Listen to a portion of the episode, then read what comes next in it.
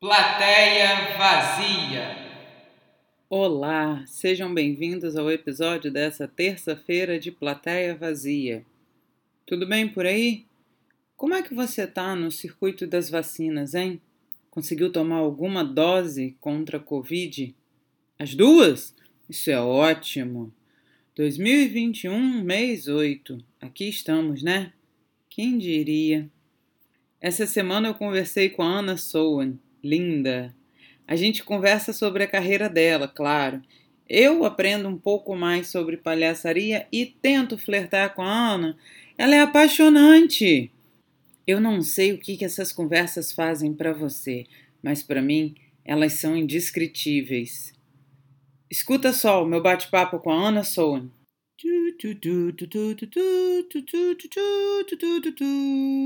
Tá ótimo. Vem cá, seu pequeno tá com com Vai fazer idade? um ano. Vai fazer um ano. Vai fazer um ano semana que vem. Ah, Quinta que vem. sobrevivemos um ano.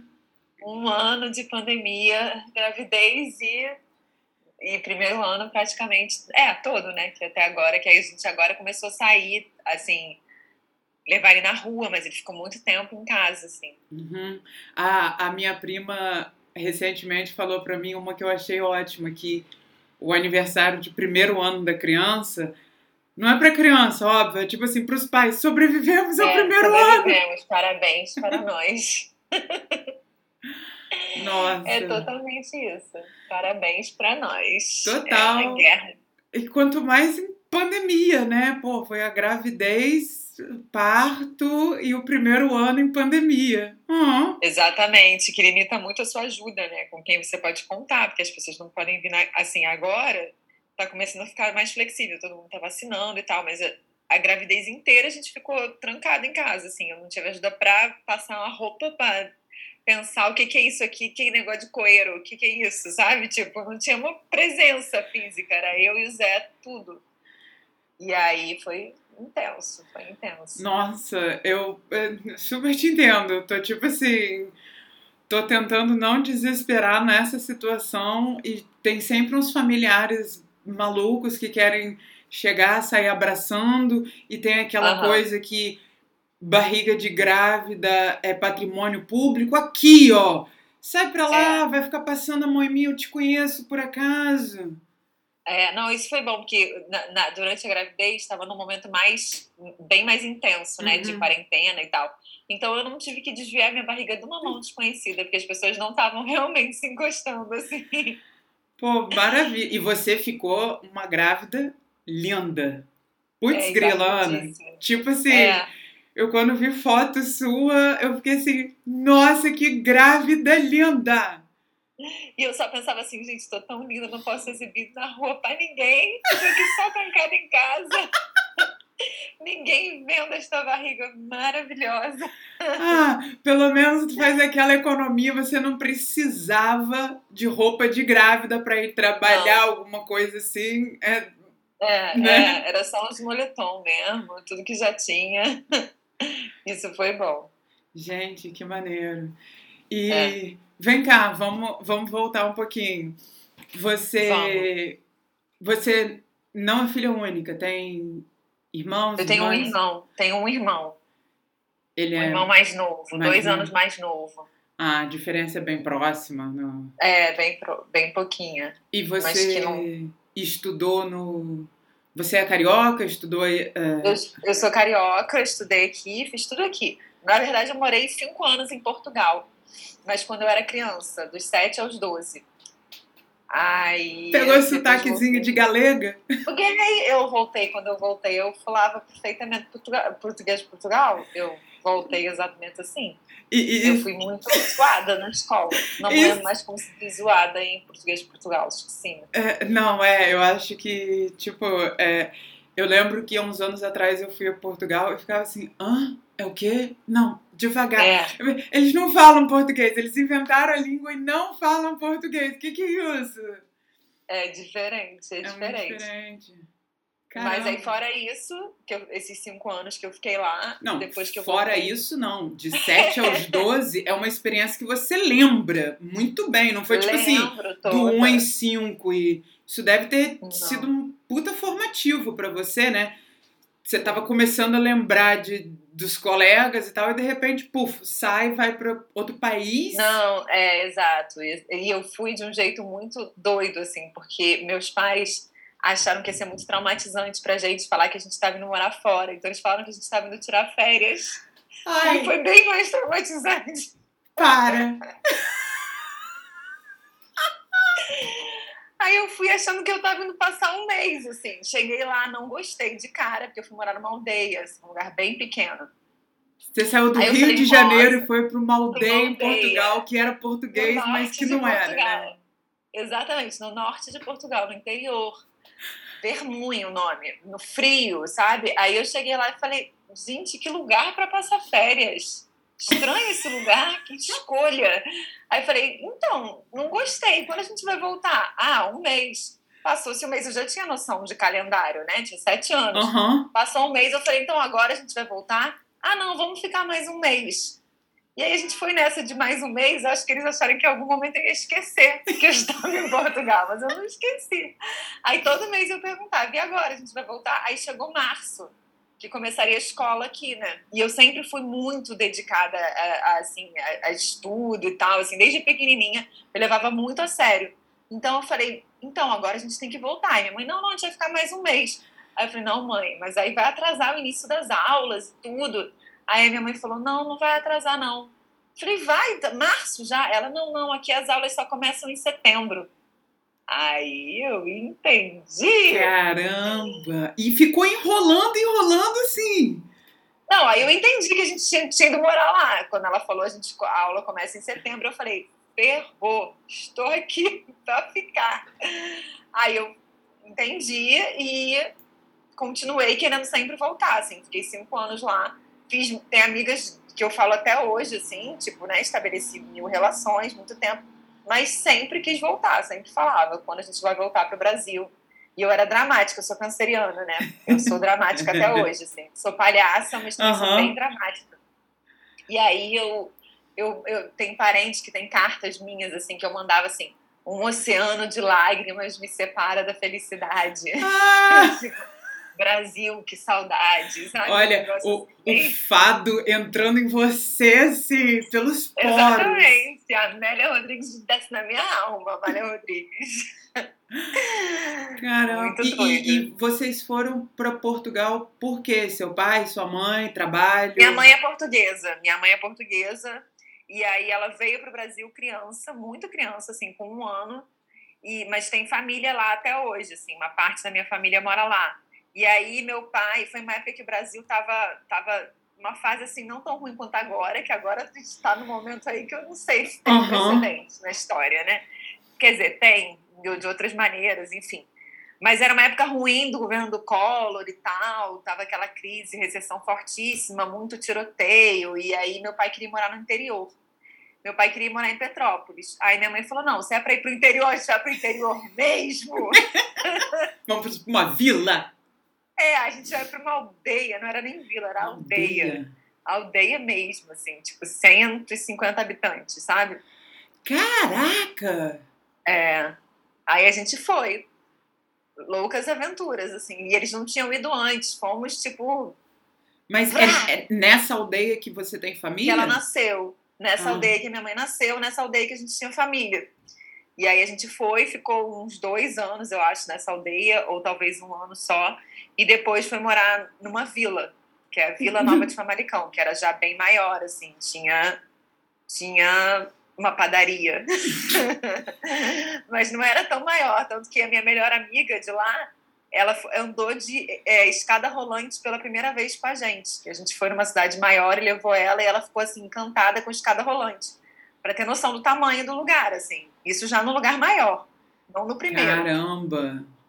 Gente, é muito engraçado você falar, tipo assim, uma vila em Portugal e tinha uma padaria, né? Que português! É, é total. Meu exemplo foi totalmente português, mas é que na primeira não tinha nada, né? Não tinha nenhum estabelecimento, assim, era a, a, a, aldeiazinha, a escola da aldeia. É isso que eu ia perguntar, e como é que era a escola lá, você que era tão enganjada, como é que foi esse ensino? Cinco crianças na escola inteira? Era Não, não, não. Tinha mais criança, porque eu acho que tinha lugares ainda menores do que onde eu morava, né? Então as crianças iam para lá. Assim, a, a escola era uma. Eu não lembro exatamente, mas tinha um número normal de crianças. Só que o interior de Portugal, ele. Naquela época, né? Eu não sei dizer como é que tá hoje, mas naquela época ele estava assim, uns 100 anos atrás. Então, assim, ainda batiam na escola, sabe? Nas crianças.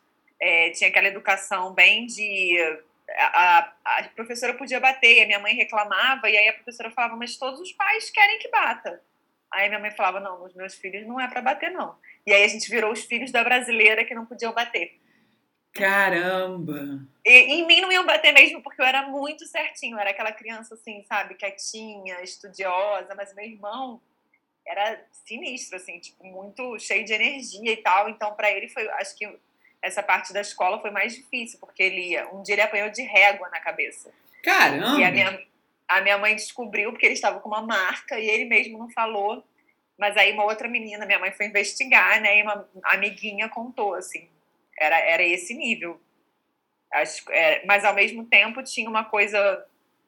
O ensino tinha qualidade. Quando eu voltei para o Brasil, eu não, eu tava ok, assim, em tudo, sabe? Tipo, o ensino, principalmente da parte de português. Não, mas a parte, assim, toda essa parte de escrita e tal, assim, eles investem muito, né? De ler. Uhum. Eu sempre li muito e estimulada pela escola. A parte de exatas era mais fraca. Mas como eu sempre fui muito de humanas, eu também não sei mais o que, que era que a escola era fraca, o que, que era eu que não gostava. Mas uhum. tinha essa coisa, assim, do, do um ensino bem bem antigo, sim. Nossa. Aí também ficava lá e pensando na escola daqui, sempre que eu estava numa escola maneira aqui, tinha jardinagem, era uma escola bem construtivista e fui parar na escola da aldeia. Uhum. E, e aí, além do, do, do, do, ensino das matérias, assim, por dizer, mais tradicionais, né? Tinha a, a, alguma referência à, à arte?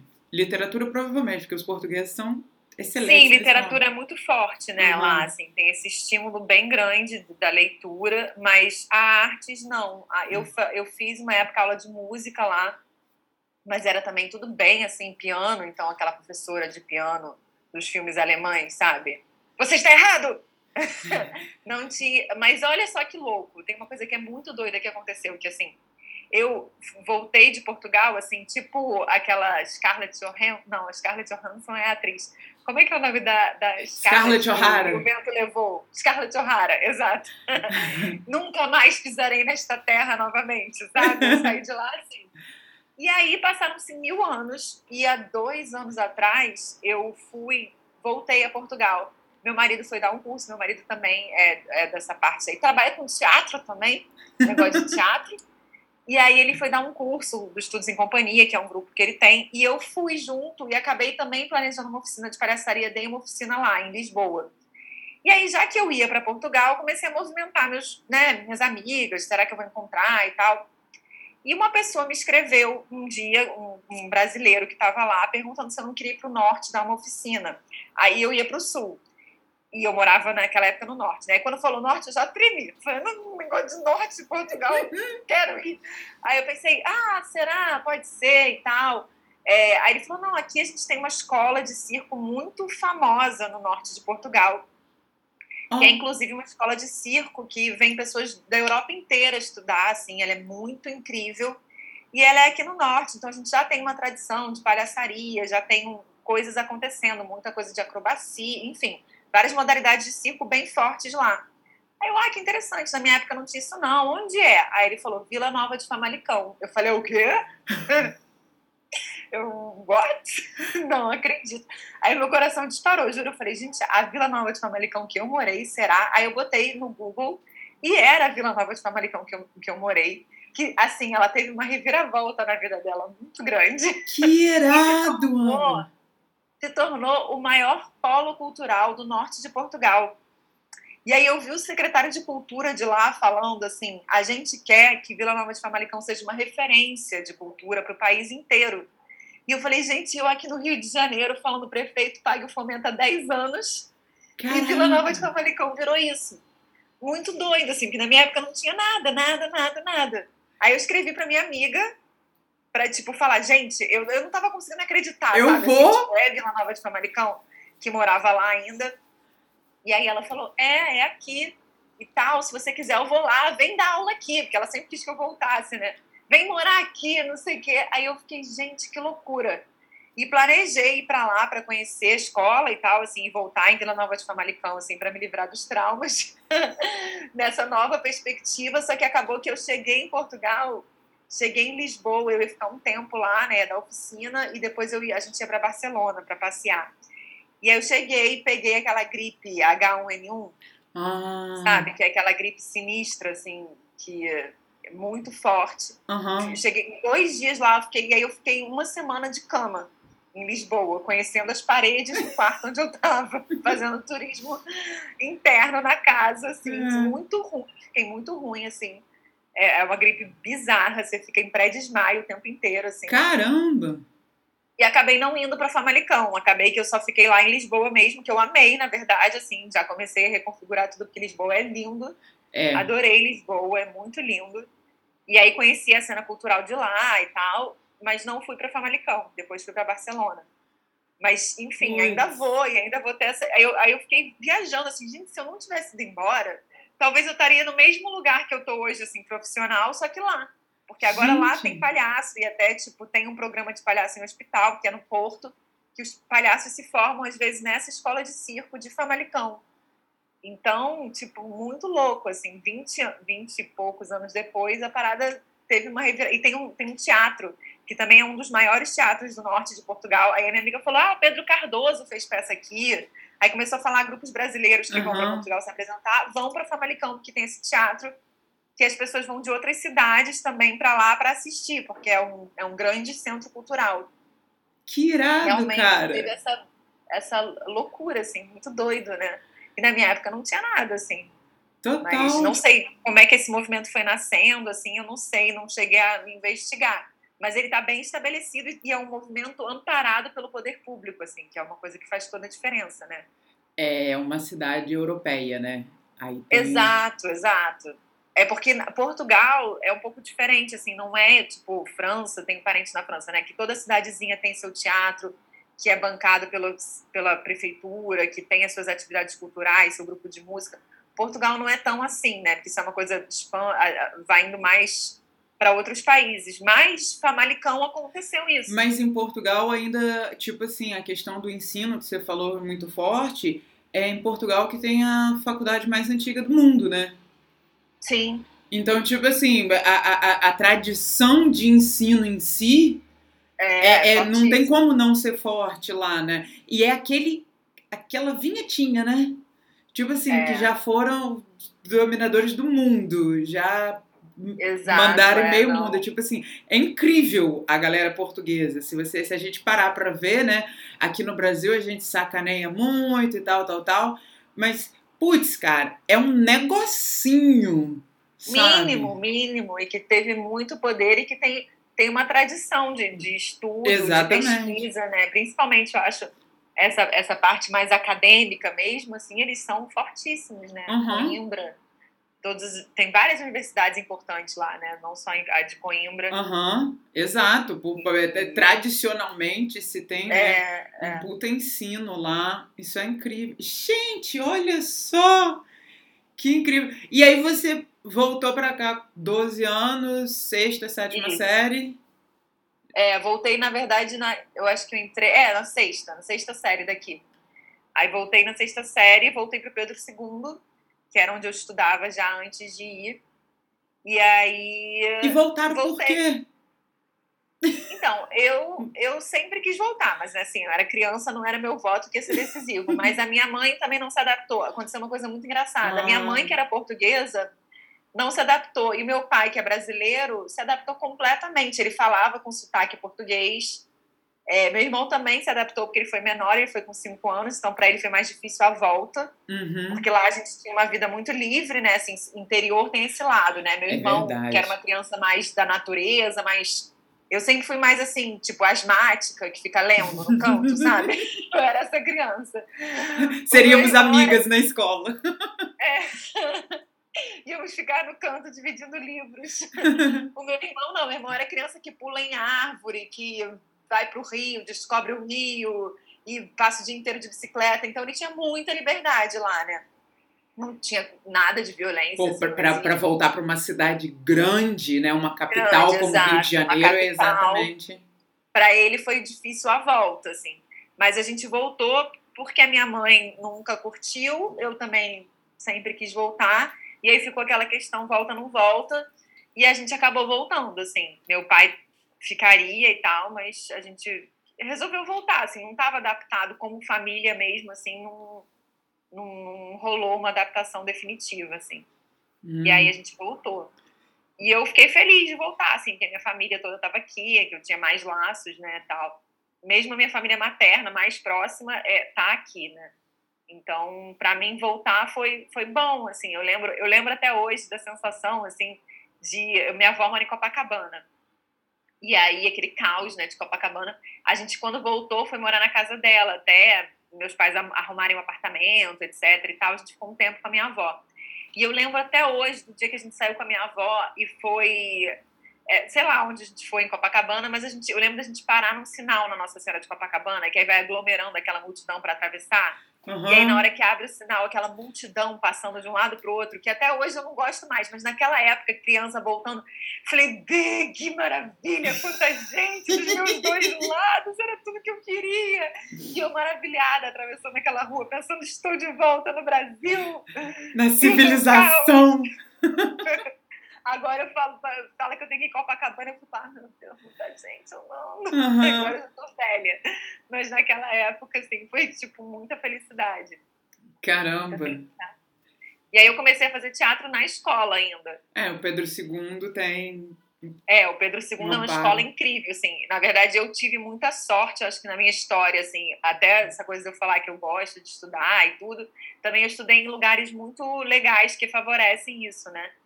Que você tem amor pelo estudo. Eu acho que.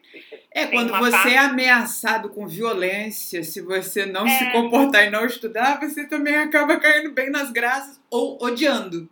Odiando, exato. É. Só tem Se, se você já né? gostava, né? que bom que. Não é, mas eu tive uma alfabetização antes de ir para Portugal, que eu acho que é um ano muito importante, né? Que é só alfabetização. A minha alfabetização ainda foi no Brasil. Maneiro. E aí foi bem legal minha alfabetização, então já fui gostando muito, assim, de, de ler, de estudar, já, já, já escrevia. E mesmo lá tinha essa parada aí que é bizarra, de que podia bater, mas também tinha coisas interessantes, principalmente para mim que gosto de literatura, que gosto de ler. Tinha muito estímulo a essa parte, muito livro, biblioteca, então, assim, não é teve coisas bem legais também da, do ensino lá. E aí, quando eu voltei para o Pedro II, uma escola que assim, se eu puder, tomara que ela ainda exista, né, que não, não tenha sido destruída, pisoteada por esses governos, Ai. porque é uma escola maravilhosa e onde eu fui também aprendi muito, fui muito feliz. E lá eu comecei a fazer teatro dentro da escola ainda, assim. Eu, na verdade, é, não era eu já fazia teatro em tudo, assim, é engraçado que eu tenho as minhas amigas até hoje, assim, de, de escola, a gente é amiga até hoje, e elas me zoam que, assim, qualquer coisa, Pedro II tinha alguma coisa que hoje em dia é meio conhecida como projeto, né, que são aquelas, você tem um projeto e tudo gira em torno de, de um tema, e aí os alunos desenvolvem da maneira que quiserem. Lá não tinha esse nome, mas isso acontecia muito. E aí tudo você tinha que desenvolver, tinha uma questão, por exemplo, sei lá, Tropicália. E aí, como é que vocês vão abordar a Tropicália? Aí eu falava, vamos fazer uma peça. Aí vamos falar da cartomante, eu, vamos fazer uma peça. Vamos falar de células, eu vamos fazer uma peça. Tudo eu queria Nossa, fazer peça. eu também fazia muito isso, a apresentação e tal. Porque sempre tinha aqueles grupos com as cartolinas, aí os adolescentes botavam a cartolina na frente do rosto, falando. Tinha gente que lia de cabeça para baixo, assim. Exato. Nos meus grupos era sempre, vamos filmar, vamos fazer uma apresentação, fazer uma peça, a gente desenvolve. Legal, definitivamente. É, é que já está na gente, né? Eu acho que isso já, já, já é constitutivo mesmo, gente, já quer. Zé Wendel me matou maneiras. de dar risada falando que ele gostava de movimentação ao ponto que ele foi aceitar o Senhor tipo umas três vezes na mesma igreja. Quem? Eu quero! Eu quero! Não, mas você já aceitou o Senhor. Não, mas eu vou te. É, é a me von... deixa me expressar. É, exatamente. É a vontade, né? De se expressar, de estar ali presente. É, é, é, é muito já, já tá na gente, né? E aí eu comecei a fazer as pecinhas assim, né? Tudo, tudo eu transformava em peças. Minhas amigas entravam na onda. Hoje elas não são atrizes, nenhuma é. Várias são médicas, mas. e aí lá dentro, um dia teve abri um curso livre do da companhia Atores de Laura. Uhum. Eles fizeram uma parceria com a escola e era um curso pago, né? Porque a escola, é, a escola é federal, mas eles criaram um curso lá. A escola tinha um auditório que era um teatro mesmo, assim, com camarim, com tudo. E aí eu lembro, assim, eu, eu sou muito das memórias, assim, de momentos marcantes. Eu lembro do momento que eles entraram na sala, era a Ilana e o Paulo, Paulo Hamilton. Eles entraram na sala para convidar para o curso de teatro. E aí explicaram como é que era. Eu não, não, não tinha noção, assim, teatro, assim, realmente, sabe? Aí eles falaram que a gente ia fazer e tal, não sei o quê, que ia ser no auditório. Eu já amava o auditório, tudo eu queria me enfiar no auditório. E aí ele vai ser no auditório. Quando falou vai ser no auditório, eu falei, gente, aquele palco. E aí e a gente vai experimentar os personagens, vai brincar, e não sei o que. Eu falei, preciso fazer isso. E aí cheguei em casa e falei, mãe, vai ter teatro na escola. E eu quero muito. Aí, assim, tipo, eu tive uma coisa imediata de eu quero muito fazer isso. Aí minha mãe e meu pai, né, super me apoiaram sempre, assim, eles me apoiaram e me colocaram no teatro. E aí eu entrei, eu acho que eu tinha 13 anos, comecei a fazer teatro com eles e nunca mais parei, assim. Aí fui pro tablado depois, depois emendei o Unirio e, e fui. Óbvio, aí com, com, toda a sua vontade de, e, e seu, seu interesse por estudo, você foi seguir, foi querer fazer uma faculdade. Exato, exato. Excelente. É, né? eu, quando eu fui nessa época de escolher o que fazer, né? Sempre teve tem esse, essa polêmica, né? De quem vai fazer teatro. E aí você deve ter passado por isso também, essa polêmica familiar, assim, de... E o meu irmão, ele falava assim, eu não acredito que você é tão boa aluna e você vai gastar tudo com teatro. Pelo amor de Deus, vai fazer direito, vai fazer um negócio que vai te dar dinheiro, você é muito boa aluna. Aí eu falava, não, vou fazer teatro. E aí eu fui, entrei na Unirio, né? Passei em primeiro lugar para a Unirio. Olha assim, só. E aí, é, e aí, mesmo assim, meu irmão ficava me zoando, falando, passou, imagina na UERJ, imagina no direito da UERJ. Mas eu queria muito. E aí, meus pais antes tiveram uma conversa assim: não, tudo bem, você pode fazer teatro, você pode fazer o que você quiser. Mas você não acha que é legal ter um plano B? Assim, escolher uma outra faculdade uhum. para fazer junto? E na época eu achei assim, eu achei ofensivo, mas hoje em dia eu entendo eles, uhum. sabe? Eu sei hoje como. Dia que eu tô aqui, eu sei, eu entendo, eu entendo mesmo esse ponto de vista. E aí eu falei, não, e tal, eu quero teatro, eles, mas pensa, não sei o que. Aí eu fiquei pensando e falei, ah, tá bom, vou fazer outra. Falei com eles, vou fazer. Falei, vestibular para teatro e para história. Aí eles, não, filho, história não. história não atende plano B. que mané plano B é esse? História é outro plano B. É outro plano B. Gente, que absurdo.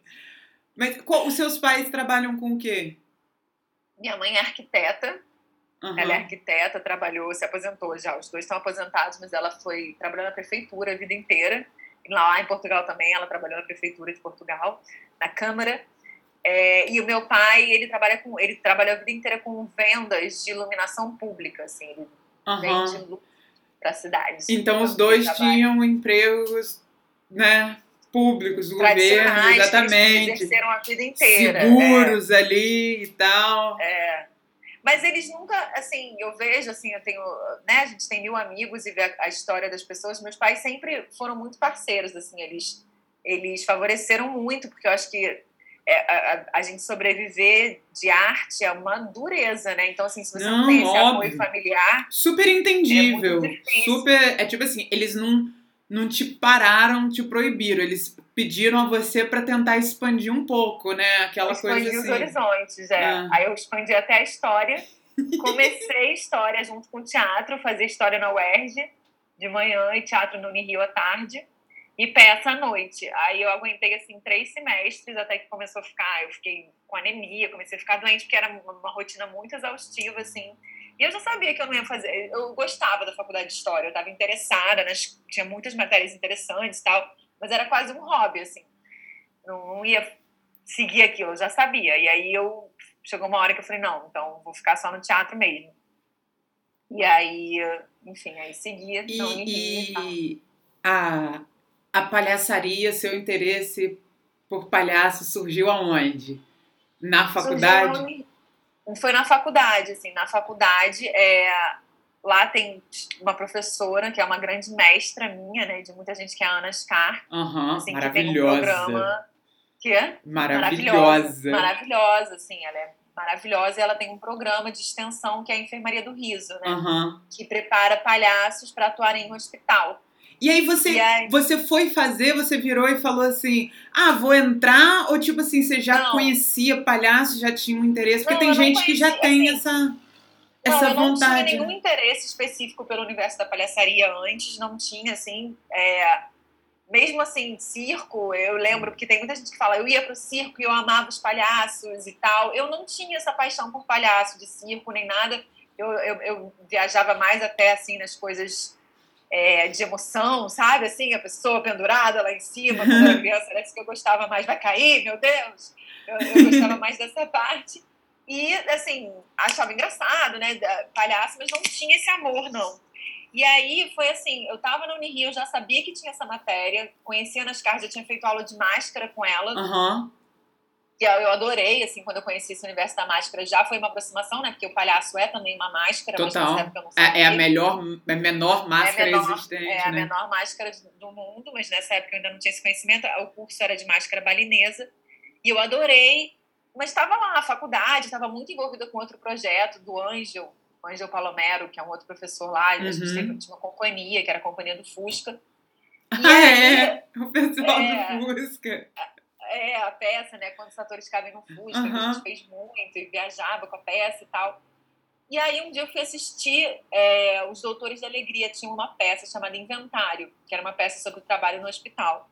Uhum. E aí eu fui assistir a peça, assim, teve um evento específico lá na Baden Powell da peça, com a Camila, que é minha parceira de trabalho até hoje, Camila Anhari, e a gente foi assistir, e eu vi aquela peça, assisti a peça falando assim, sabe assim, quando tipo sininhos, borboletas e Aham. fundos aparecem, As assim, coisas sabe? Tipo, piscam e voam e você tá em outro mundo. Exatamente, eu assisti a peça falando, eu preciso fazer isso. Eu quero muito fazer isso. Tipo, eu, eu nasci para fazer isso. Assim, eu assisti a peça nesse estado. Amando tudo, muito, sabe? Falando, eu quero sair daqui e entrar no hospital. Aquela sem noção, né? Do todo preparo que tá envolvido. Eu fiquei, tipo, muito maravilhada com, com aquilo. Acabou a peça, falei com a Camila, falei, gente, eu tô apaixonada. E ela também tava, assim. E aí a gente viu a Ana Scar, ela tava na plateia nesse mesmo dia. E a gente falou, vamos falar com ela, a gente já conhece ela, vamos chegar lá e falar, Ana, quando abrir a seleção, porque assim, eu sabia que tinha essa seleção, porque a, a- essa matéria que prepara para trabalhar no hospital, ela tem um teste. Porque muito, muitos alunos querem fazer, né? Então Aham. a Ana faz uma seleção, porque ela não, não dá conta de todo mundo, né? Não cabe na sala de aula. E aí eu nunca quis fazer, porque, cara, eu tô dando uns. Peraí, que eu pontapé aqui no fone. Relaxa, Se ficar horrível o som. Vai É, nada. o pontapé não, com a minha mão foi mão tapé, lá, um tapa, no caso, mão tapé, olha o que a pessoa fala. Chama tapa. Então, deu um tapa no fone, desculpa aí quem tá ouvindo, se ficou estranho, foi isso. É, eu, eu não quis fazer antes esse teste, porque eu já, já fazia teste, já fazia. Já fazia, trabalhava mesmo como atriz profissionalmente, e eu não gosto de teste, né? Quem gosta desse ambiente do teste? É, sei Ninguém como. gosta. E aí eu ficava assim, cara, eu já tenho teste de comercial, teste de. Eu não vou fazer teste dentro da faculdade, sabe? Não, não queria, então eu não- nunca me interessei pela matéria. Mas eu não conhecia o que, que era. E aí, quando eu conheci, eu falei, eu faço sete testes, me bota teste todo dia que eu faço. Uhum. E aí a gente ficou nessa de querer falar com a Ana Scar, mas com vergonha, e de repente ela veio falar com a gente. E aí, vocês gostaram da peça? E a gente falou, "Ah, a gente amou e tal, bem maravilhadas mesmo. E ela disse, vocês não querem fazer jogo e relação? Aí eu, ai meu Deus, tudo que eu quero, eu te amo. Pensando por fora, eu falei, ah, pode ser, quem Ah, sabe? Bacaninha essa ideia.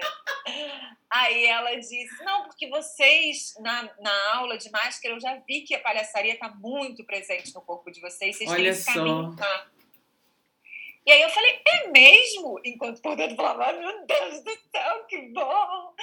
E aí a gente falou, então tá bom, então a gente chega lá no próximo semestre, foi pro banheiro gritar de felicidade. E aí eu fui para a primeira aula de jogo e relação e realmente assim, eu entrei, eu fiz aquela aula assim, para mim foi muito fácil inicialmente, que a palhaçaria às vezes é, é um processo que é doloroso, né? Assim, hoje em dia eu sou formadora e assim, é um processo de prazer, de alegria, mas que às vezes também tem muita dor, né? Você sim, tem que sim. enfrentar quem você é, enfrentar mil questões, enfrentar, assim, coisas que a gente às vezes não quer, né? Quando a gente se aprofunda e... em qualquer é, é facção de qualquer coisa, não só da arte, é. né? Mas a gente tem que dar um enfrentamento na gente mesmo, tipo, e, e saber nossas limitações, saber para onde a gente empurra, para onde a gente cede, né? É, é, sempre, sempre, isso é? É sempre. E tem muita técnica, né? Um universo com um conhecimento técnico profundíssimo, assim, enfim. Mas eu entrei, fiz a primeira aula e foi muito fácil para mim, foi muito bom, sabe? Foi um lugar assim de muito prazer e de muita alegria e de, cara, isso aqui é o que eu sou. Ok, descobri quem eu sou. Eu é, que lindo. é, que eu, é foi, foi totalmente assim. E eu sempre fui, assim, eu sempre fui meio errada, sabe? Assim, tipo, inadequada. Tendo um lado, assim, tipo, que eu nunca tava exatamente. Eu fazia história, mas eu sabia que não era bem o que eu queria e eu sempre fui muito estabanada fisicamente, derrubo tudo, Nossa, entendo. coisas. e, e, e tem um raciocínio, assim, eu tenho uma lógica, ao mesmo tempo que eu tenho uma lógica, é, eu, eu tenho uma capacidade de apreensão de conhecimento muito grande para coisas mais complexas, para coisas muito simples, eu penso coisas muito bizarras, sabe? Tipo assim, eu tenho com coisas do cotidiano, eu Nossa. tenho uma lógica muito doida. Gente, eu te entendo. Eu que sempre, tipo assim, eu sempre tive uma queda por você, sempre te achei linda e maravilhosa. Você tá me fazendo me apaixonar mais ainda por você. eu acho que é isso. Esse seu lado era o lado que eu era completamente atraída e nem conhecia. Te entendo perfeitamente. Essa coisa Sim, da, da compreensão, então, e da dificuldade das pequenas coisas. Outro dia eu é, quase eu... chorei tentando ligar a luz na Enel. Tipo assim. Exato. Não, ligar coisas, que complicação. O que, que eu respondo aqui agora? Que pergunta é essa? Eu tenho que preencher qual formulário falando o quê? Hã? Sabe? Exato, eu sou, eu sou totalmente assim. Eu, eu morei com uma grande amiga minha dois anos e eu aprendi coisas do dia a dia muito simples com ela, assim, que ela ficava, não tô acreditando que você tá fazendo isso assim, sabe? Tipo, que eu fazia de um jeito muito complexo, uma coisa que é muito simples. Por exemplo, eu não sabia secar, me secar do banho, eu me secava de um jeito bizarro. E um dia a gente estava conversando, estava me secando, ela falou: "Por que, que você seca assim? Isso é muito complexo". Aí não vou entrar em detalhes que a gente está, né, o povo está ouvindo, não vai entender a maluquice que eu fazia. Aí ela me mostrou, eu falei: "Gente, é bem mais fácil assim". Olha só. E aí, coisas pequenas, sabe, desse tipo assim. Aí e na palhaçaria, na verdade, o palhaço é isso, ele ele pequenas ações simples. Ele faz do jeito mais complexo e ao mesmo tempo ele tem grandes habilidades uhum. para coisas que as pessoas não conseguem fazer. Isso é ótimo. É, é, é, tem essa mistura. E eu já era assim, entendeu? Tipo, já era assim. Então, assim, eu cheguei lá e falei, cara, existe um lugar em que eu ser quem eu sou só vai facilitar a minha vida. Porque tudo que eu pensava, gente, por que, que eu sou tão louca? Por que, que eu caio tanto no chão? Por que, que eu, não, eu entendo de formas tão estranhas as coisas mais óbvias? E aí lá eu falei, porque eu sou palhaça. Eu sou palhaça pra caramba, cara. No melhor sentido de ser palhaça da palavra, é, né? Exatamente. E a palhaçaria tem uma coisa que até hoje, assim, é uma das coisas que mais me encanta, mesmo que você não seja desse jeito que eu sou, né? É, é, um, é um lugar onde tudo que você é é bom. Porque o que importa é você reconhecer quem você é. Uhum. É tipo falar, sei lá, se você é muito certinha, que é uma coisa que eu totalmente diferente de mim, um exemplo, assim, a pessoa que é extremamente organizada e certinha e tem dificuldade com qualquer mudança micro no seu dia a dia, ela não vai virar um louco que rasga papel e, sabe, pega a agenda e fala, foda-se, não, ele vai ser aquilo mais ainda. Ele o palhaço dele vai jogar nesse lugar da extrema organização, do extremo, porque você ser mais ainda o que você é, que a gente fica tentando na vida várias vezes se afastar do que a gente é, né? Tipo, querer mascarar e falar, não, eu sou como todo mundo. E a palhaçaria é o lugar de você ser inteiramente quem você é. Então, hoje em dia, que eu já eu já tô nisso há muito tempo, que eu formo pessoas, um dos meus maiores prazeres é conseguir ajudar a pessoa, ver esse processo acontecendo, sabe? Ver a pessoa encontrando a liberdade e o prazer de ser quem ela já é, assim. E ser feliz, porque a gente fica tentando ser outra parada e a gente não vai ser feliz sendo outra coisa. Então, quando a gente fala, é isso aqui que eu sou mesmo. E aí você chora e você ri. É muito lindo, assim, tipo, isso da palhaçaria. É muita liberdade, né? Ser quem a gente é. E, e a Lola é. surgiu lá na, nas aulas ou veio surgiu, depois, lá de cara, né? Então, na, na, na época da faculdade, na, eu, eu tinha outro nome de palhaça, não era Lola. Eu tive uma dificuldade, assim, de achar meu nome de palhaça, né? Porque às vezes é muito fácil às vezes não. Para uhum. mim foi fácil achar a palhaça, mas o nome não, até porque eu comecei muito rápido a trabalhar no hospital, assim, em, no primeiro no fim do primeiro semestre que eu estava na aula, eu já fui para o hospital. Em geral esse processo leva uns dois anos. Uhum. E aí eu fui uhum. bem rápido para o hospital, então não tinha nome. Meu primeiro dia de hospital estava assim, quem eu sou? Antônia. E falei um nome qualquer. Aí fui de Antônia, mas assim, eu tô rindo porque não tinha nada a ver comigo, Antônia. Aí, mas fui Antônia, e aí depois uma amiga sugeriu Neca de Pitibiriba, porque eu ficava assim, nada, sou nada, o palhaço não é nada, é Neca, Neca de Pitibiriba. Achei engraçado e fiquei sendo Neca de Pitibiriba vários anos na enfermaria do riso. Quando eu tava no hospital, eu era Neca de Pitibiriba. Aí, quando eu acabei a faculdade e continuei sendo palhaça, esse nome não estava mais dando conta de mim, assim, sabe? É um nome um pouco infantil, é, uhum. meio palhacinho, assim, meio, meio piada mesmo, sabe? O palhaço, o nome não é para ser uma piada, é não é para já ser uma sugestão de alguma coisa que te leve a pensar outra. É para apresentar é, o palhaço. É para apresentar quem você é, ele tem que ser quem você já é, sabe? Tipo, tem que estar tá ali caminhando com você. E aí, nesse caminho pós-faculdade, eu comecei a trabalhar com os doutores da alegria, em hospital também. E aí o meu coordenador sempre falava assim, Fernando, esse nome não é o seu nome. E eu já estava nessa crise, qual é o meu nome? Sonhava com isso. Tipo, qual é o meu nome? E aí eu comecei a investigar também um outro caminho que é muito forte para mim, que é o burlesco. Uhum. Eu comecei a trabalhar com burlesco, com esse universo da sensualidade que me interessa muito, só que obviamente é a sensualidade assim fracassada, né? Porque assim, ah é, é o universo de querer, porém não conseguir ser sensual. Tem muito de palhaço nisso também. É, totalmente, sim, uhum. totalmente. E aí eu fiz o meu primeiro espetáculo nessa linguagem na época da faculdade, porque aí eu fiz fazer mestrado, né? Eu fui fazer mestrado em palhaçaria e criei um número que depois virou um espetáculo. E aí no meu espetáculo eu falei, não, não tinha como ser neca de pitibiriba, eu não tava de nariz, eu não tava nem entendendo que era a mesma pessoa naquela época, assim, tava assim, tipo, as, as fichas estavam caindo dessa junção ainda do burlesco com a palhaçaria e tal. Aí eu falei, Lola, porque tinha uma música que eu usava na peça, que é uma música famosa, que é Whatever Lola Wants, Lola Gets. Uhum. Eu amava essa música, eu ouvi o dia inteiro, eu falava, eu sou a Lola nessa peça. Assim, aí eu fiquei Lola. E de repente eu falei, gente, a Lola que tá aqui é a Lola que tá no hospital, só que lá ela tá de nariz e ela não tira roupa porque ela tá no hospital, né? Assim, que aí uhum. não vai ficar tão bom. Mas é a mesma figura. E aí eu troquei meu nome definitivamente para Lola. Olha. E aí ficou Lola em todos os espaços. E aí eu senti, assim, o assentamento mesmo desse nome, assim, ficou Lola para sempre. Você assumiu a Lola dentro de você. Assumi a Lola em todos os aspectos, assim, tipo e é isso. É, é engraçado que meus parceiros, que foram. São, eu tenho o bando, né? Eu tenho um grupo, o bando de palhaços. A gente trabalha juntos como grupo há 10 anos, mas na verdade a gente já trabalha junto uns 15, porque a gente estava na enfermaria já. E aí, de vez em quando, no início, tinha uma coisa, Neca! Porque, né, muito tempo me chamando assim. Mas hoje em dia é Lola mesmo, assim, tipo, tá bem estabelecido e, e faz todo sentido. Foi esse o caminho, assim, de chegar nesse nome. Pô, total. E, e, e, aí do, do, do, burlesco saiu o Las Pan-Americanas.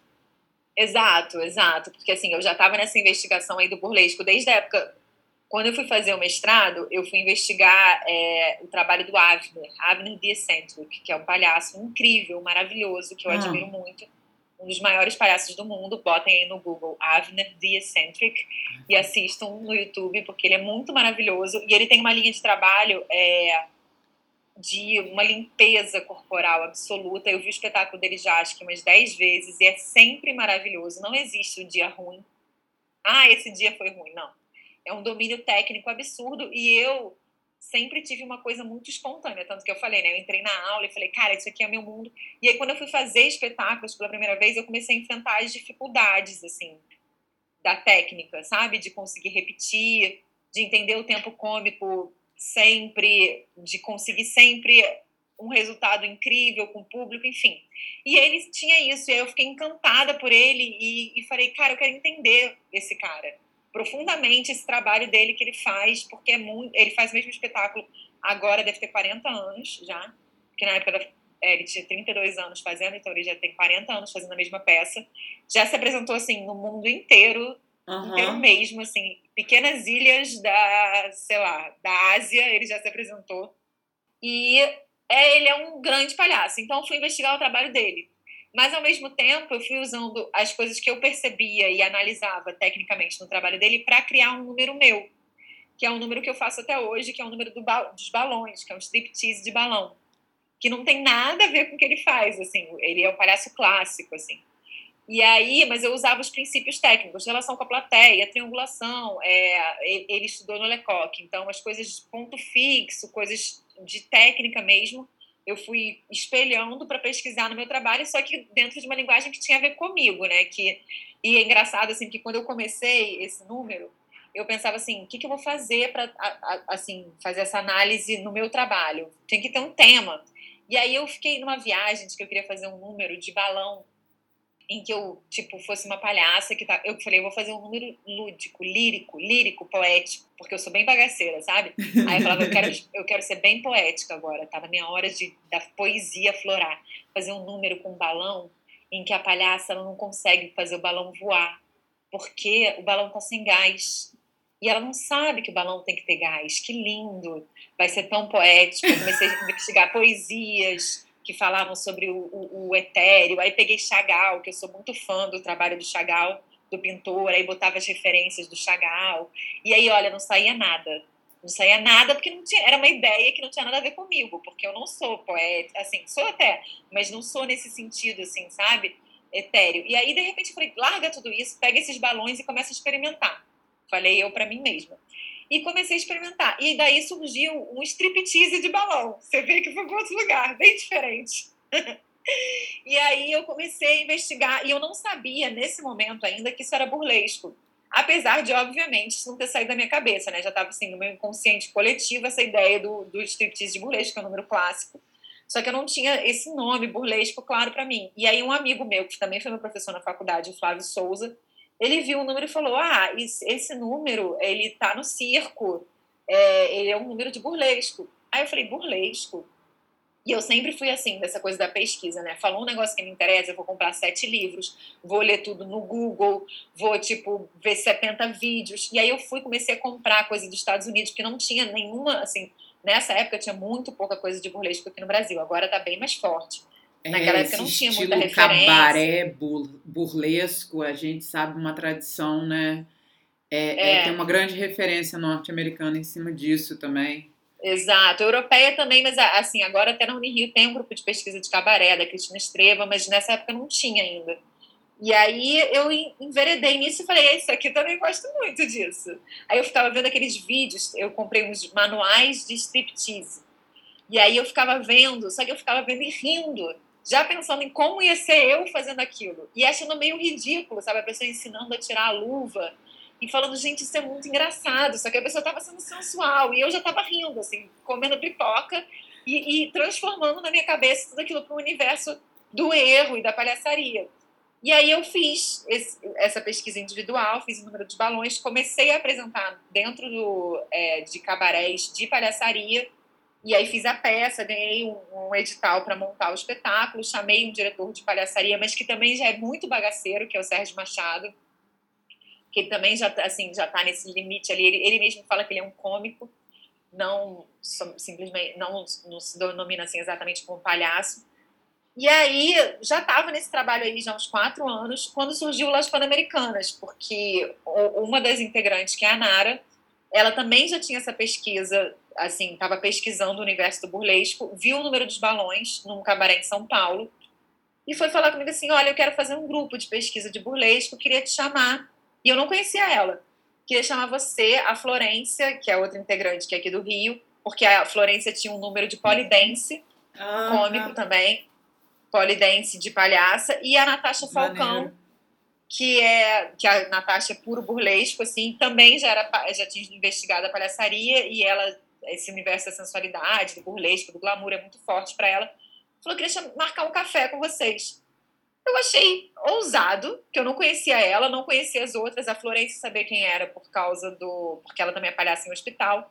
Falei, gente, que menina corajosa chegar para alguém e falar assim: vem cá que eu quero fazer um grupo com você. Mas achei interessante, assim, assim achei ela ousada, porém legal. E fui tomar esse café, mas sem pretensões. A gente sentou e descobriu, assim, uma hora, duas horas, sei lá que a gente ficou, que as nossas referências eram muito parecidas. A gente ia falando, eu adoro isso, eu também. E isso aqui, é, é, tudo que a gente pesquisava individualmente já estava muito afinado, sabe? Uhum o nosso entendimento do que, que o burlesco podia trazer para a palhaçaria já era muito parecido e tal. E aí a gente foi muito rápido essa magia de encontro. Esse reconhecimento um de vocês. É, vamos criar um. A gente fala que a gente já se conhece de outras vidas, provavelmente, assim, que não é possível, sabe? Foi muito rápido. E aí a gente foi criar números juntas, e do número virou espetáculo, e fizemos espetáculo, o espetáculo ganhou ano passado o prêmio de melhor espetáculo de humor, que aliás é uma história maravilhosa, que é a história do fracasso mesmo, assim, a pessoa nasceu para fracassar, porque a gente ganhou o prêmio de humor no ano que não teve prêmio, por causa da pandemia. Entendeu? É, é, é assim, é, outra coisa bem palhaço isso também, bem né? palhaço, cara, muito, porque assim, a gente tem, é, assim, Las Pan-Americanas, a gente tem todo esse universo do brilho, do glamour, da beleza. Então, quando a gente soube que a gente estava indicada, a gente falou o quê? A gente vai vestido igual um Oscar nesse negócio. Aí a gente já estava assim, escolhendo paetê, pensando, vamos levar uma estatueta de mentira do Oscar, porque se a gente não ganhar nada, a gente fala que a gente veio bonita assim, que a gente já tem um Oscar. Sabe? A gente já estava assim, com a performance pronta. Não achando que ia ganhar, mas prontas para estarem lindas e beberem champanhe a noite inteira, porque é uma festa rica, com muita bebida e alegria. Então, assim, a gente estava lá, de repente, o que aconteceu? Pandemia, acabou festa, acabou a premiação. Ah, vai ser ano que vem, não sei o que lá. Só que a pandemia foi se prolongando, essa coisa que aconteceu com tudo, das coisas irem demorando. E aí o Fábio Porchat, né, que é o mentor e assim, idealizador desse né? prêmio, ele falou, vamos fazer online. Só que aí ninguém assistiu, né? Ninguém soube. Cadê meu glamour? Cadê meu PFP? Não teve. E aí a peça nunca mais aconteceu também. Cadê meu glamour? Cadê meu paetê? Ótimo. Cadê o foco em mim? cadê, cadê meu champanhe? Aí, enfim, aí a peça está em suspenso até hoje, porque não, não, não, acabou a pandemia ainda. E eu também tive filho né, nesse meio tempo, então pensar em coisas online ficou mais complexo. Mas a gente está, assim, agora começando planos para o ano que vem, assim, torcendo para que se está começando a surgir convite de coisas que é, é, muito engraçado que os convites são se a pandemia permitir vai ter um festival e aí se tiver o festival a gente queria que vocês abrissem enfim a gente não sabe o que vai acontecer com o mundo né ano Total. que vem assim se vai ter mundo ou não estamos e, nesse momento e uma uma curiosidade minha tipo assim por, por questões até de de te adorar há muito tempo, entendeu? Gente, eu não sabia disso. Gente, você não tem noção. Tipo assim, eu já fiquei sem graça de falar com você quando a gente se encontrava lá nos. Qual era a escola que a gente deu aula? Santo Agostinho. Santo Agostinho. Tipo assim. Ai, a Ana, gente, ela é muito linda. Tipo assim, sabe? Aquela coisa completamente. Gente Aí eu chegava, ficava. Amanda bate aqui assim em mim, né? Então eu chegava e ficava atrás da Amanda. Eu lembro uma primeira vez que a gente pegou o, o metrô junto e eu, tipo metrô. assim, eu consegui conversar com você. Cara, quando eu tenho. Eu fico muito, tipo assim, quando eu, eu. Eu não só, tipo, quando eu sou fã, mas quando eu acho a pessoa muito bonita. Eu fico igual uma adolescente, assim, ai. total, total, muito engraçado. Engraçado, e eu achava que você era super tímida. A minha leitura Falava, gente, ela é muito tímida, porque ela, eu, eu, eu, lembro de, de ver isso, que você ficava meio atrás da Amanda, assim, mas eu não achava que era comigo, eu achava que era, sei lá, o Santo Agostinho. Não, é... gera, você realmente, tipo assim, é, é engraçado porque eu, eu sou completamente ridícula, cafona, hétero, cis, aquela coisa toda, mas eu me perco perto do sorriso bonito. E você, tipo assim, faz todo o efeito em mim. Como se. Eu não sei o que, é. Você e a Letícia Medella, cara. Essas mulheres é. lindas, altas, que têm esse sorriso arrebatador. Eu assim. Engraçado. Mas né? aí, é, olha só, tô falando pra você, eu tô ficando vermelha nesse momento agora. Tá, tá vermelha. É verdade, gente, ela tá vermelhinha. é... Aí você engravidou. E a Lola teve filho também? a Lola teve filho, né? Porque assim, é, tá, tá, na verdade, a Lola não tem essa divisão, Sim. né? Muito junto. E é muito doido, porque a Lola salva, né? Nos momentos que, assim, é, filho é a coisa mais linda do mundo, mais maravilhosa e mais desesperadora também, assim. Você vai ver daqui a pouco, quando é. nasce. Tem momentos que você fala, como eu vou resolver isso, gente? Que loucura! E aí, ter o lugar do palhaço me livrou de sofrer profundamente algumas vezes, sabe? Tipo, de de conseguir meio que olhar de fora e falar, gente, eu vou rir disso ainda, uhum. sabe? Eu vou conseguir rir dessa situação, assim, em breve.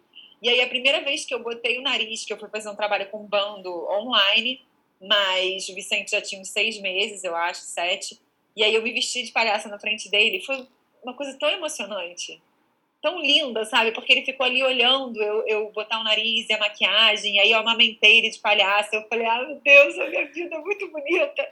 Há 10 minutos atrás eu estava assim, que inferno, que a vida é, aguento mais a pandemia. E aí eu já estava, que coisa linda. Então, assim, a Lola, ela tá sempre presente. Agora, eu tô voltando mesmo a trabalhar agora, assim, porque eu fiquei bem é, envolvida na verdade, assim, é engraçado que às vezes eu falo assim, cara, que azar ter filho na pandemia. Outras vezes eu falo, gente, foi muita sorte. Porque eu acho que o primeiro ano de vida do, da criança é um ano muito determinante, né, para o resto da vida. E eu e o Zé, a gente teve a chance de estar presente em todas as primeiras vezes dele, sabe? É, é, é o desfile de primeiras vezes. Uhum. Nunca mais vai ter tanta primeira coisa que ele vai fazer. Ele andou, ele, ele sei lá, falou, ele sentou, ele virou para o lado. E eu, eu vi tudo, eu estava ali vendo tudo junto, acompanhando, então foi bonito, sabe? Porque eu, eu, certamente estaria fazendo peça, viajando, conciliando com ele, obviamente, mas não com esse grau de presença que eu pude ter. Então foi, foi maneiro poder estar esse primeiro ano dele. Agora já estou assim, querendo voltar para a vida mesmo. Mas foi muito bom poder ser muito mãe nesse primeiro momento, sabe? Uhum. E ter a Lola junto também, que ela tá sempre aí, tá sempre conosco. É, essa por, porque é exatamente, né? Eu, eu achei é, bonito pra caramba você falando que de cara no teatro você sabia que era isso que você queria fazer. De cara, uhum. quando você é, viu o mundo da, da palhaçaria, era isso que você queria saber mas ao mesmo tempo a sua autodefinição da sua palhaça demorou um pouco para acontecer, para dar o um nome. E, e, e, faz sentido, é tipo assim, gente, se a menina tá decidida, ela vai a tudo. Não, tem aquele momento, tipo assim, essa parte eu ainda não consegui. E aí você foi se achando dessa maneira mais burlesca. E é a mesma. É, é são tudo facções suas, né? São, você, são. você é desastrada, você vai atrás dessa sensualidade, do burlesco, você gosta disso, e aí você se achou como Lola, Exato. e a Lola tem outras facetas também, né? Não é só Exato. a Lola palhaça. É... Esse pedaço aqui eu vou pegar, gravar e mandar para minha analista, que foi muito bom. Não, mas é exatamente isso. É, é bem interessante isso que você está falando, porque é, é isso eu, eu falei da minha analista porque eu ficava assim, como eu não sei qual é o meu nome de palhaço, sabe? Tipo, eu cheguei. Era uma coisa é, doida mesmo, assim, porque ao mesmo tempo era muito óbvio, e isso que é uma coisa, a princípio, muito simples, mas que é muito importante, que seu nome, né? Seu nome te nomeia, te coloca no mundo, te, uhum. as pessoas vão te chamar. Quem é você? Eu sou a Ana, né? Então, era uma coisa importantíssima que estava faltando, e realmente esse caminho todo se preencheu para eu chegar não, é isso, eu vou pegar, cortar e mandar para ela. Pronto, resolvi falar. Ah, Estou encerrando agora a análise. Não preciso mais. Que nada, a gente sempre tem coisa na análise. Imagina, ainda na maternidade, então. Oh, fala não! Minha terapeuta é. agora tá vendo todo um outro lado meu que ela virou e falou assim: Sério, Luciana, essa eu não sabia ainda. Eu falei assim: Ainda? Você vai saber muitas outras coisas ainda. Que nem você sabia. É, é você total, daqui a pouco vai falar: Essa eu não sabia ainda de mim mesma. É. Tem, tem, tem umas coisas que, tipo, que parece que estavam é, obstruídas, sei lá, 20, 20 e poucos anos, que na hora que você engravida e começa a ter a reação, óbvio, isso aí tava tipo assim, eu nunca falei porque eu nunca estive grávida, mas é muito óbvio. E tem outras coisas que você vê assim, ah, é isso então. Nossa. É. E eu só tô percebendo, tipo assim, a, as fichas caindo, né? Eu, esse primeiro ano, então, cara, eu, eu, eu, eu tô super animada e super com medo. E é isso, né? É o, é o primeiro ano que é cheio de todos os anos tem primeiras coisas. Nós estamos passando por primeiras coisas, né? Hum. exatamente, mas tipo assim, mas imagina você com um filho, tipo, de 16, 17 anos, passando por outras primeiras coisas que o que você não quer é ficar vendo a criança 24 horas, nem a criança quer te ver 24 horas. Exato, é bem diferente. D diferente de um pequenininho que você embala e tá ali e tem que amamentar e tem que dar o cuidado todo. E que te ama muito e que quer e, o, o, bebê nessa fase, tipo, ele quer você o tempo inteiro, assim, tipo, para fazer, né, o podcast que eu vim, tipo, sorrateiramente saindo assim encostado na parede, para ele não me ver entrando. O Zé foi com ele para a rua para ele não ouvir minha voz, porque senão ele ia ficar batendo na porta, chamando mamãe, porque é esse momento de que ele quer ele ainda não, não faz essa separação, né? ele ainda quer essa fusão inteira. A gente que começa a querer um pouco. A cada uma tem um momento, né? Para mim, agora, depois de um ano. Mas agora que eu tô começando, né, a querer fazer essa separação física de voltar a trabalhar e tudo. E, mas o bebê não, cara, o bebê é por ele, você fica ali, ele fica te olhando, cara, é muito bom isso. Que esse olhar com que você me olhava, bebê vai te olhar mil vezes mais. é muita admiração. Ele te olha assim, tipo, você é a coisa mais linda que existe para ele. É muito legal. É muito legal você ver como é um amor puro, sabe? Tipo, nossa, mamãe, seu peito. Na verdade, ele ama mais o peito do que você. você é com você. Que aí você fica bem satisfeita. Nossa, é, é tipo deixa vir, tá sendo divertido curtir todas as fases, tá sendo louco essa mudança de humor toda, que tipo, tem um momento que você tá feliz pra caramba, borbulhando, e tem outro que você quer se jogar no chão. Você parece aquele, a tristeza de divertidamente. Deixa eu ficar aqui, uhum. no, meu, no meu círculozinho. Não vem, não. Aí você chora de soluçar, bota pra fora, e de repente você vira e fala assim, agora eu tô com tesão. É tipo... É muito doido. E vai aumentar só, né? No puerpério é mais ainda. Obrigada. o que eu tenho para dizer é que vai piorar. Ai, fala sério, para, para que eu vou começar a ficar nervosa e chorar aqui agora. E chorar agora, né? Já fazer a transição agora, ao vivo, pra galera ver como é. Gente, mas você é tipo assim, é. Por um certo ponto eu fico até muito animada de ter me permanecido tímido durante tanto tempo na sua frente, porque aí agora eu tive toda essa imersão de primeira eu não tinha noção desse mundo todo que a Ana tem aí dentro. Que maravilha! É, que divertido! Muitas coisas, muitas coisas. E olha que dava para mais 10 podcasts. Pam, pam, pam, pam, pam, pam, pam, pam, pam, pam, pam, pam, pam. E esse foi mais um episódio de Plateia Vazia. Que bom que você conseguiu chegar até o final. Se cuide, mesmo vacinado, continue com máscara, gente. Vamos lá, tá difícil essa coisa da nova variante, né? Até a próxima semana.